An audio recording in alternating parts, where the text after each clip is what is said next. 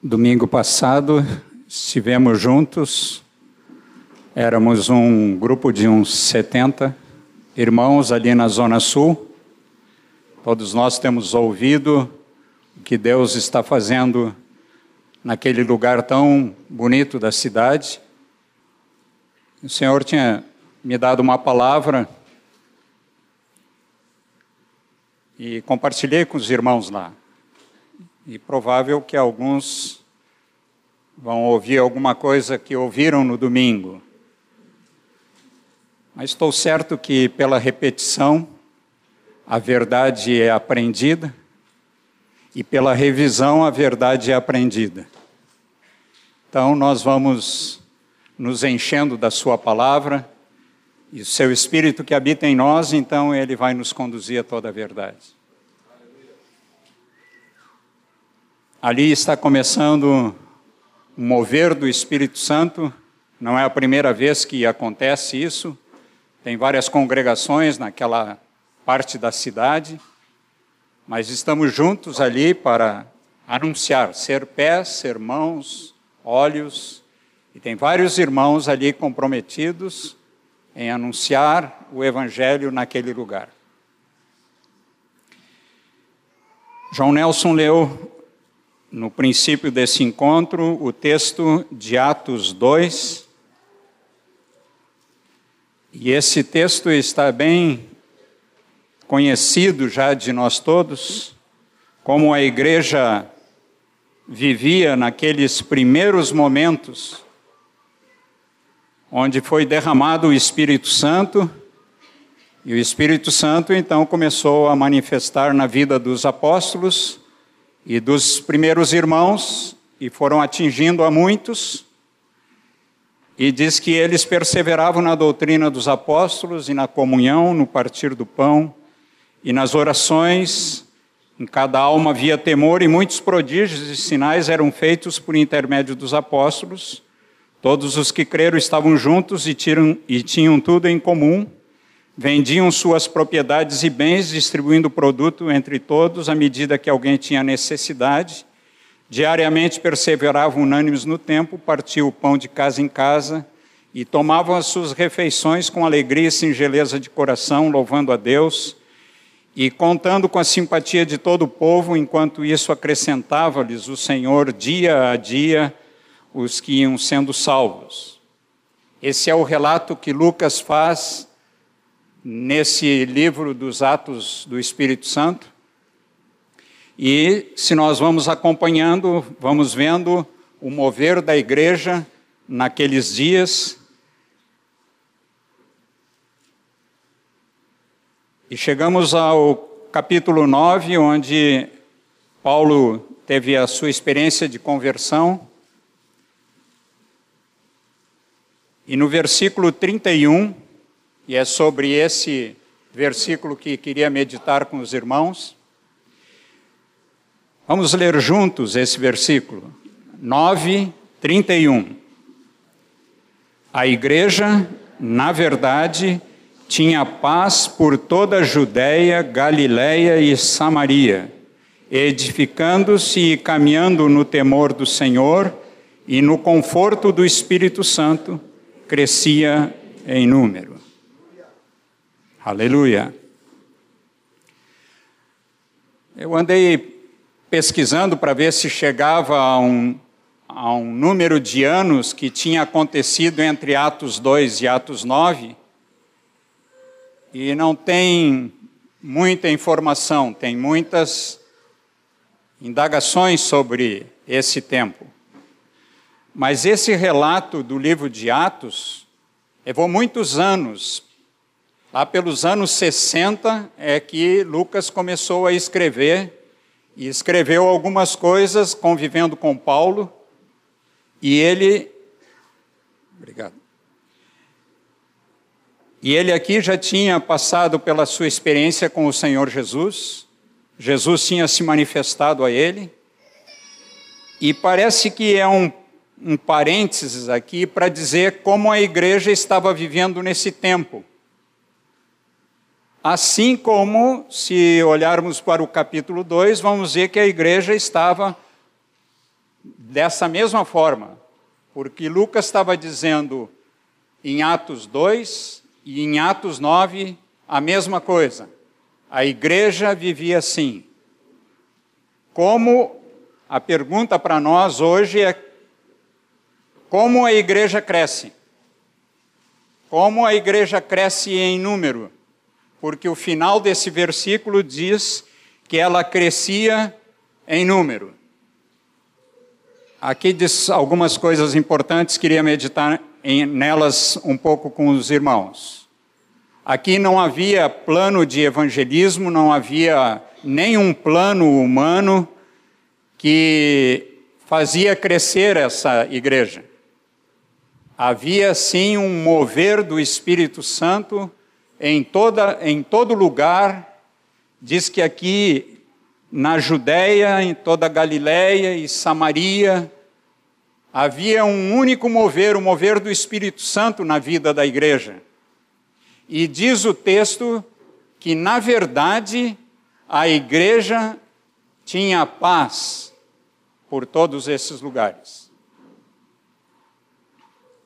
Outra vez eu falei um pouquinho sobre paz aqui. A paz que está falando aqui não é uma tranquilidade da alma, porque eles não eram conduzidos pela alma, eles eram conduzidos pelo Espírito de Deus. Então, essa paz que fala aqui, não é a paz que nos traz uma tranquilidade na nossa alma. E muitas vezes as pessoas que vão conhecer ao Senhor Jesus estão com suas almas assim, e o espírito delas está morto. E o que diz aqui é que a igreja, na verdade, tinha paz. Então queremos saber o que, que é a paz. Se ela não é uma tranquilidade só da alma, então ela tem que ter um um fundamento maior. Lá na lei, em Levítico, diz o texto de Levítico 26, 6, diz que estabelecerei paz na terra. Havia uma promessa de Deus ao povo lá, quando ele estava pronunciando a lei a Moisés, ele diz que estabeleceria paz na terra. A terra naquela época não tinha nenhuma paz. E havia um propósito de Deus com os judeus para que eles trouxessem paz. E havia então uma palavra profética que ele ia estabelecer paz. Que o Senhor ia abençoar com paz o seu povo. E no Salmo 147 diz que ele estabeleceu paz. Então, já lá no cântico do salmista, ele diz que ele estabeleceu paz. Já não era uma coisa para o futuro, era uma promessa que estava se estabelecendo nos cânticos no meio do povo de Deus da época. Então havia um mover de Deus nisso. Em Deuteronômio 20, quando essa lei estava sendo revisada, fala então o que é paz. Queria que os irmãos abrissem em Deuteronômio, capítulo 20.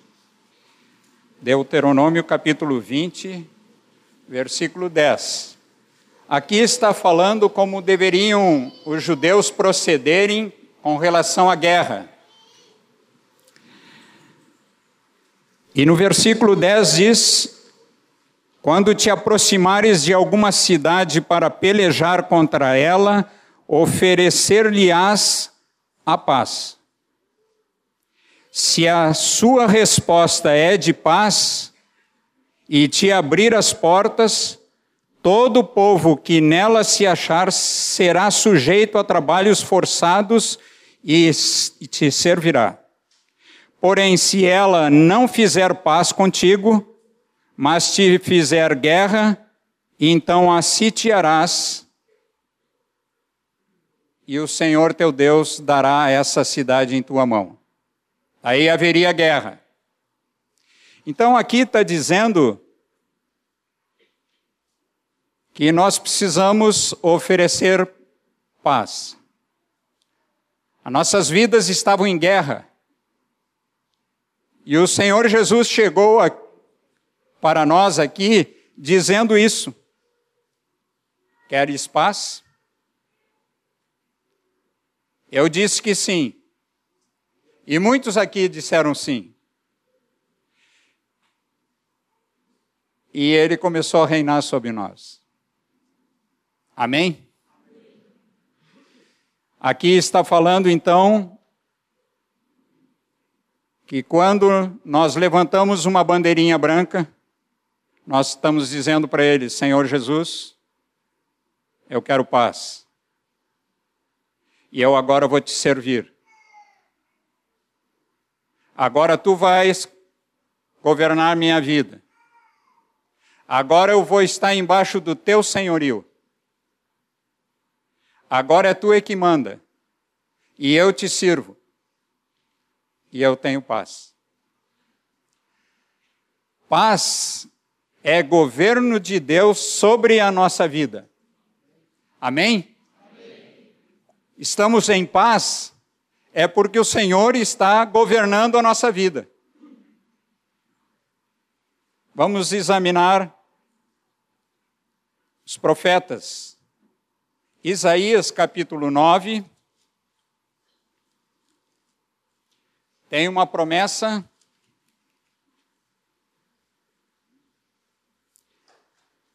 Diz: Porque um menino nos nasceu, um filho se nos deu o governo e está sobre os seus ombros.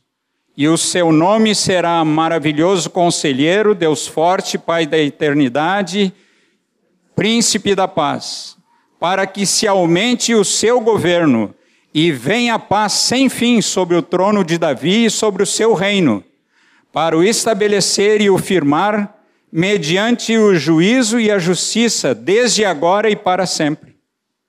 Eu, o, o zelo do Senhor dos Exércitos, fará isto, e fez, porque esse menino já nasceu e ele tem o governo sob os seus ombros. E aqui diz que ele é o príncipe da paz. Se nós estamos embaixo desse príncipe, do príncipe da paz, então nós estamos sujeitos a ele. Nós estamos sendo governados por ele. Assim a igreja vivia em Atos diz que havia paz. A igreja estava em paz. Por que ela estava em paz? Porque tinha um Senhor. Todos reconheciam isso. Quando Lucas escreve essa frase, ele está dizendo que a igreja naquele tempo, em todo lugar, estava experimentando paz eles estavam sujeitos ao governo do Senhor Jesus. Queria que abrissem adiante Miqueias, Miqueias capítulo 5. Miqueias capítulo 5. Eu leio do versículo 1 em diante. Agora junta-te em tropas, ó filha de tropas por se há sítio contra nós, ferirão com a vara a face do juiz de Israel.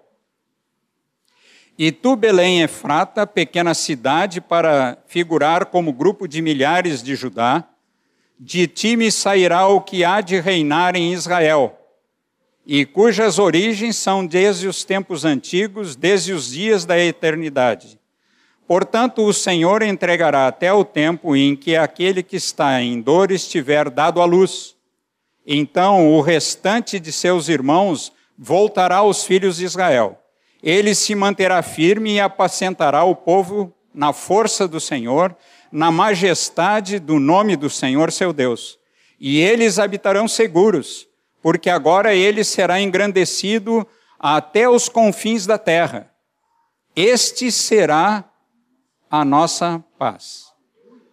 Aqui não está falando de um sentimento. Aqui está falando de uma pessoa, está falando desse menino que ia nascer, e como vimos em Isaías, que o governo dele estava sobre os seus ombros. E esse governo cada vez ia aumentar mais. Aqui Miqueias adiante, ele vai dizendo a mesma coisa. Ele se manterá firme e apacentará o povo na força do Senhor, na majestade do nome do Senhor seu Deus, e eles habitarão seguros, porque agora será ele engrandecido até os confins da terra. Assim é o nosso Senhor Jesus. E ele será a nossa paz. No livro de Naum, se escondeu Naum aqui. Naum, agora abri na página. Naum, capítulo 1, versículo 15. Outra profecia sobre. Eis sobre os montes os pés do que anuncia boas novas, do que anuncia a paz. Celebra as tuas festas, ó Judá, cumpre os teus votos, porque o homem vil já não passará por ti ele é inteiramente exterminado, porque chegou o Senhor Jesus. Ele é a nossa paz. Assim nós anunciamos. Aqueles que estão em guerra em sua vida, em sua alma, em toda a sua vida, porque o espírito está morto, assim era a nossa vida no passado. Eu não tinha paz. E precisava de paz. Às vezes encontrava paz num remédio, porque estava completamente sujeito a uma medicação diária. Contei aos irmãos que tomava seis tipos de remédios diferentes para me manter equilibrado, para me acordar, para comer, para dormir, para andar e para respeitar a Alzira. completamente sem paz. A guerra no meu interior era muito grande. Um dia chegou Jesus. E eu tinha uma bandeirinha branca. E comecei a agitar. Preciso de paz, Senhor. Preciso de paz. Daí ele disse assim: Está bem, eu sou a tua paz agora tu vai me servir. Agora tu vai ser meu servo. Que coisa boa. Eu pensava que ia piorar a coisa. Porque a gente pensa ser servo uma coisa. Ser servo é ter paz. É diferente do que os homens pensam. Estava na Noruega, Jon, e um grupo de pessoas conhecia uma senhora e queria que ministrasse com ela. Bem, eu não falo norueguês, não falo sueco, não falo nada. E um português ainda muito errado. E encher uma sala lá de gente especializada nisso. E essa senhora entrou, eu achei que ela estava com medo de tanta gente que estava reunido na sala, porque todo mundo queria que ela se convertesse, né, Nilson? E essa mulher entrou na sala e chorava, chorava, chorava muito. E eu perguntei para ela em português, mas tinha Nilson, tinha essa turma que passou um tempo por lá, né? Eu perguntei para ela o que é que a senhora veio buscar. E ela chorava e ela disse assim: Eu não tenho paz. Chegou na hora certa, então. Esse é o lugar.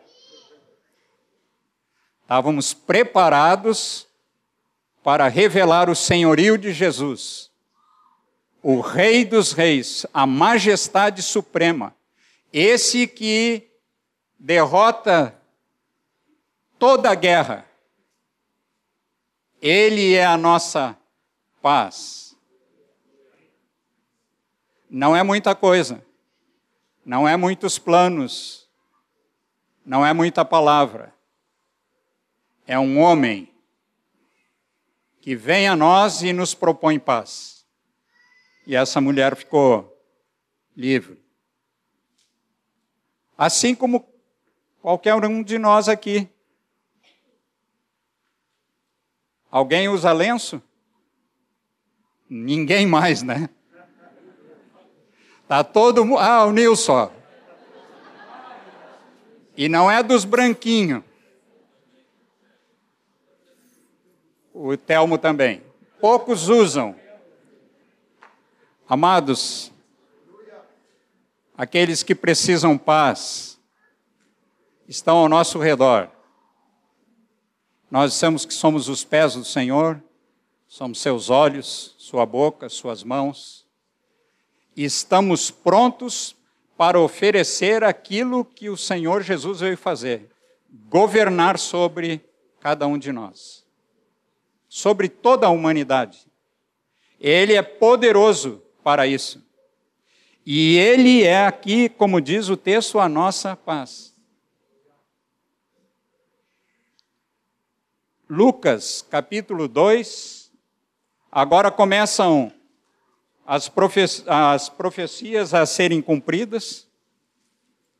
E no capítulo 2, versículo 14, diz: A glória a Deus nas maiores alturas e paz na terra entre os homens.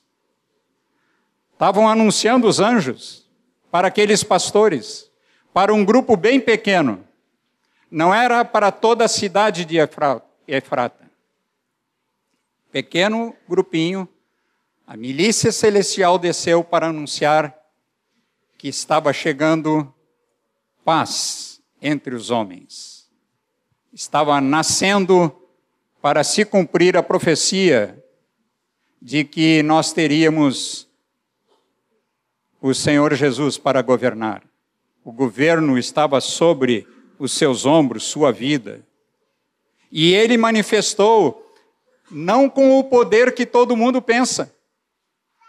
Ele se humilhou, se esvaziou, e todos nós cremos que ele, na humildade que é, ele se tornou o Senhor da nossa vida, o Senhor da igreja. Não é com força nem com violência, é pelo Espírito de Deus que nós conhecemos ao Senhor Jesus e deixamos nossa vida embaixo do seu poder. Ele é o Rei dos Reis, ele é o Senhor dos Senhores. Esse é o que nos traz paz. E a igreja, no princípio, ela tinha paz, porque ela tinha um Senhor, ela tinha um governo, e ela reconhecia o governo do Senhor Jesus. E isso, quem sabe é isso que todos nós estamos vivendo aqui. A igreja tem paz, porque Ele é a nossa paz. Não é um sentimento, irmãos, é uma sujeição ao governo do Senhor Jesus. Todos nós precisamos reconhecê-lo como o Senhor dos Senhores, o Rei dos Reis a majestade. Quando esses homens profetizavam no passado, eles estavam vendo essa majestade, o príncipe, o rei, e muitas vezes a igreja onde está vivendo nessa época não reconhece isso. E a igreja então vive de qualquer jeito. Aqui a igreja não vivia de qualquer jeito. Aqui a igreja vivia embaixo do senhorio de Jesus o Espírito de Deus manifestava sobre toda aquela gente, e toda aquela gente então se humilhava porque tinha um Senhor. E isso Deus está querendo nos falar. Isso Deus está querendo, vendo o nosso coração agitado, Ele está querendo chegar ao nosso coração e dizer: Eu sou o Deus da paz. Ele não veio para nos deixar tranquilos. Paz não é tranquilidade. Ele veio para ser Senhor da nossa vida. Ele veio para governar a nossa vida. E isso é o melhor. Porque a igreja crescia porque tinha um Senhor. Não crescia porque fazia planos. Ela crescia porque tinha um Senhor. Quando o Senhor governa a nossa casa, ele já começa a funcionar de outra maneira. Pais e filhos, quando ficam embaixo do senhorio de Jesus, aquele lugar é um lugar de paz. Ali tudo se realiza. Ali nós acolhemos os necessitados, ali oramos pelos enfermos, ali perdoamos pecados, ali abençoamos uns aos outros, porque tem um governo naquele lugar. Nosso coração precisa reconhecer o senhorio de Jesus. E não é sair para fazer coisas, é para que Ele saia e nos leve com Ele para ver a Sua glória, para ver o Seu senhorio, para ver a grandeza dEle, a majestade de Jesus. Não é para ver nossas tarefas. Ele quer governar sobre nós, amados. E aqui diz em, em Lucas que se cumpriu então essa profecia, tanto a de Isaías, como a de Miqueias, Naum e tantos outros, até a palavra da lei lá em Deuteronômio e a lei antes em Levítico está dizendo que ele ia estabelecer a sua paz. Paulo fala diversas vezes sobre isso. Estávamos quinta-feira lendo as Escrituras e o texto de Romanos 16, estávamos acabando de ler o texto. Lemos toda essa carta, 16, 20. Paulo está dizendo, e o Deus da paz em breve esmagará debaixo dos, nossos, dos vossos pés a Satanás. Nossos pés são os pés do Senhor. Cantamos aqui. Ele vai ficar esmagado embaixo dos nossos pés, porque tem um Rei dos Reis, o Senhor dos Senhores, o que governa, o que mantém a igreja em perfeita paz Olha aí. Quando Jesus estava se encaminhando para a cruz, ele disse aos discípulos dele, João 14, sim, filhinho. João 14, 27. Deixo-vos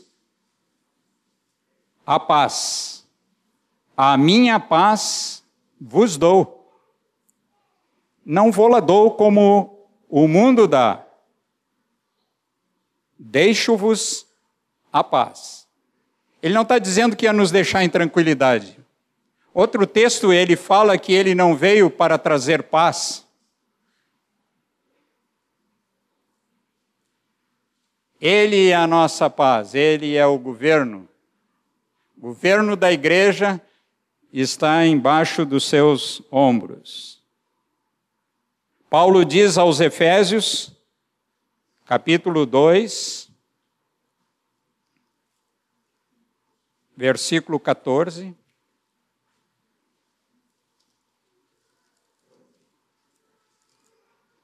Vamos ler juntos? porque Ele é a nossa paz, o qual de ambos fez um, e tendo derribado a parede de separação que estava no meio da inimizade, aboliu na sua carne a lei dos mandamentos na forma de ordenanças, para que dos dois criassem em si mesmo um novo homem, fazendo a paz Jesus é a nossa paz. Não é uma tranquilidade para algum momento. Não é uma tranquilidade para nossa alma. É governo dele. Ele quer reinar sobre todos nós. Todos nós. Ele evangelizou paz aos de perto e paz aos de longe. Ele sempre trouxe boas novas de paz. Quando ele nasceu, ele sabia de todas essas coisas que haveria de cumprir. Ao invés de se levantar como o rei, ele antes se humilhou, se esvaziou, para que o poder do Espírito Santo na sua vida o conduzisse para ser morto e ressuscitar e subir aos céus e ser o Senhor de tudo. Amém, queridos? Voltando para o texto de Atos 9, 31, diz que a igreja Lembram do texto? A igreja, na verdade, tinha paz. Jesus é a nossa paz. E em todo o lugar, Ele governa a sua igreja. Mas tem mais. Diz que também a igreja, edificando-se e caminhando no temor do Senhor e no, no, confronto, no conforto do Espírito Santo, crescia. A pergunta é essa: queremos crescer como igreja? E aqui diz crescia em número. Queremos crescer em número? Queremos que o Senhor Jesus seja conhecido em todo Porto Alegre? Lá na Zona Sul, no Jari, em todo lugar, em todas as congregações. Ele quer ser Senhor. Não há nenhum plano humano para transformar a vida de alguém. Só o governo dele. O governo dele ele põe embaixo dos nossos pés a Satanás e ele para de operar por causa do senhorio do Senhor Jesus. Atos 2 fala que em cada alma havia temor. Aqui em Atos 9, a mesma coisa. Quantas vezes Todos nós temos ouvido aqui falar do temor de Deus. Nesses últimos meses, sempre se fala a mesma coisa. Quer ganhar vidas? Queremos crescer? Temos que estar então embaixo do governo do Senhor e temer ao Senhor. Ele governa. Ele é a nossa paz. Amém, queridos? A igreja em Porto Alegre pode crescer por aquilo que fazemos, por aquilo que Ele é.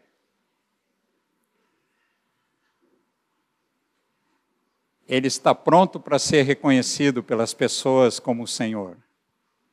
Quando chega uma pessoa nova entre nós, é porque reconheceu que Ele é o Senhor. Esquece-se de tudo mais, porque Ele é a nossa paz. Ele governa sobre nós. Ficamos tranquilos. A igreja fica assim. Amém, queridos? O Senhor é Senhor mesmo? Você teme ao Senhor? Amém? Então a igreja vai crescer. Vai estar embaixo do senhorio de Jesus, tudo vai crescer. Acabou a guerra. Jesus reina. Jesus é rei para sempre. Amém, queridos? Nós estamos adiantados em nossa hora. Outro dia, nós falamos como a igreja cresce. Mas essas duas coisas eu queria deixar para os irmãos. Sim. Queria deixar para os irmãos duas coisas que nos fazem crescer. Duas coisas. Aqui estávamos enviando uns para cá, outros para lá nessa noite. Nós estamos querendo enviar é o Senhor Jesus. Ele está com vontade de ir a todos os lugares. Ele disse para os discípulos: vamos adiante. Vamos adiante. Não para aqui. Ion falou, profetizou sobre todos nós. Nossos pés têm que nos levarem aonde o Senhor Jesus quer ser Senhor. E onde ele chega, termina a guerra. Ele reina. Amém, queridos? Aleluia. A igreja, na verdade, tinha paz por todo Porto Alegre, Canoas, Esteio, Guaíba, Eldorado, Viamão, e vão dizendo, onde mais? Cachoeirinha, Gravataí, Alvorada. Agora vamos dizer assim, na minha casa, ali na Heitor Manganelli, Ali tem mais paz porque tem muito governo de Deus ali. Vamos dizer isso para o Senhor? Senhor, tu reina na minha casa. Tu reina na minha vida. Tu reina na igreja em Porto Alegre. Nós te reconhecemos essa noite que todo o crescimento do teu corpo depende da tua cabeça e tu és o cabeça desse corpo. Tu governas sobre nós. Tu governas sobre nós, Senhor. Aleluia. Queremos te dar a glória que te é devida, Senhor. Reina sobre nós. Aleluia. Ion. Esse texto que o Rogério acabou de repartir, ou começar a repartir, é uma palavra rema de Deus para nós como igreja. Eu anseio pela continuação, Rogério. Há muito mais por aí. Mas aqui Deus está dando uma chave para nós, como congregação, o quanto ansiamos e quantos de nós estamos orando e clamando para que haja um crescimento. Mas esse crescimento não vem como uma fórmula mágica ou uma estratégia humana, como ele mencionou, mas vem por esse mover do Senhor, esse consolo do Espírito, esse edificar-se mutuamente, esse andar no temor do Senhor e debaixo do governo do príncipe da paz, o reinado dele. Nessa noite o Senhor não permitiu Rogério ir adiante. Deixou ele ficar nesse ponto, principalmente sobre a paz. Não é verdade, Rogério? Ele não permitiu, porque nessa noite há vidas aqui que estão lutando com Deus e que não estão em paz, porque tem áreas na tua vida que tu ainda não rendeste debaixo do controle total do Senhor Jesus. Não adianta remédio, não adianta qualquer tipo de fuga humana, a não ser a rendição da tua vida dessas áreas debaixo do governo de Jesus. Senhor, neste momento, tu sabes de quem tu estás falando, Senhor. Tu sabes a quem é dirigida essa palavra. É uma palavra para uma ou mais pessoas aqui que precisam render áreas, que você está como lutando com Deus, com medo de render. Mas o Senhor quer que haja uma rendição de nossa vida debaixo do governo de Jesus. Em nome de Jesus. John Nelson me falou aqui no ouvido se um ou dois ou três ou quantos forem entre nós, em que área for, seja maior ou menor, mas nós queremos te convidar de sair do teu lugar e queremos orar contigo e ministrar sobre a tua vida. Essa noite é uma noite de rendição, é uma noite debaixo da autoridade do Senhor, do governo de Jesus. Uma palavra tão doce para que acabe a guerra no nosso interior. Pode sair do teu lugar, pode vir para frente, queremos orar contigo.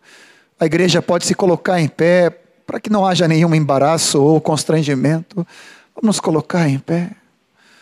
Deixa o Senhor ministrar sobre teu coração. Essa noite, se ainda tu não te rendeste ao Senhor como Salvador e Senhor da tua vida, você pode sair do teu lugar também. Queremos te abençoar. Se tu tem vivido uma vida mais de religiosidade, de alguma maneira mais de aparência, mais de apenas um conhecer a Jesus, Salvador, mas não te render debaixo do governo e senhorio dele. Pode sair do teu lugar, por favor, não te constranja. Nós somos família, todos nós já passamos por isso. Como o Rogério mesmo contou, ele mesmo teve que entregar toda a desordem da alma e da vida dele. Não havia remédio que consolasse o coração dele. Cada um de nós tivemos essa experiência de nos render ao Senhor. Isso mesmo, várias vidas. Tem mais ainda, hein? Tem mais. Não lute mais com Deus. Renda a tua vida debaixo do governo dele. Pedimos para que pessoas, discipuladores, possam vir orar com cada uma dessas vidas, os obreiros, por favor.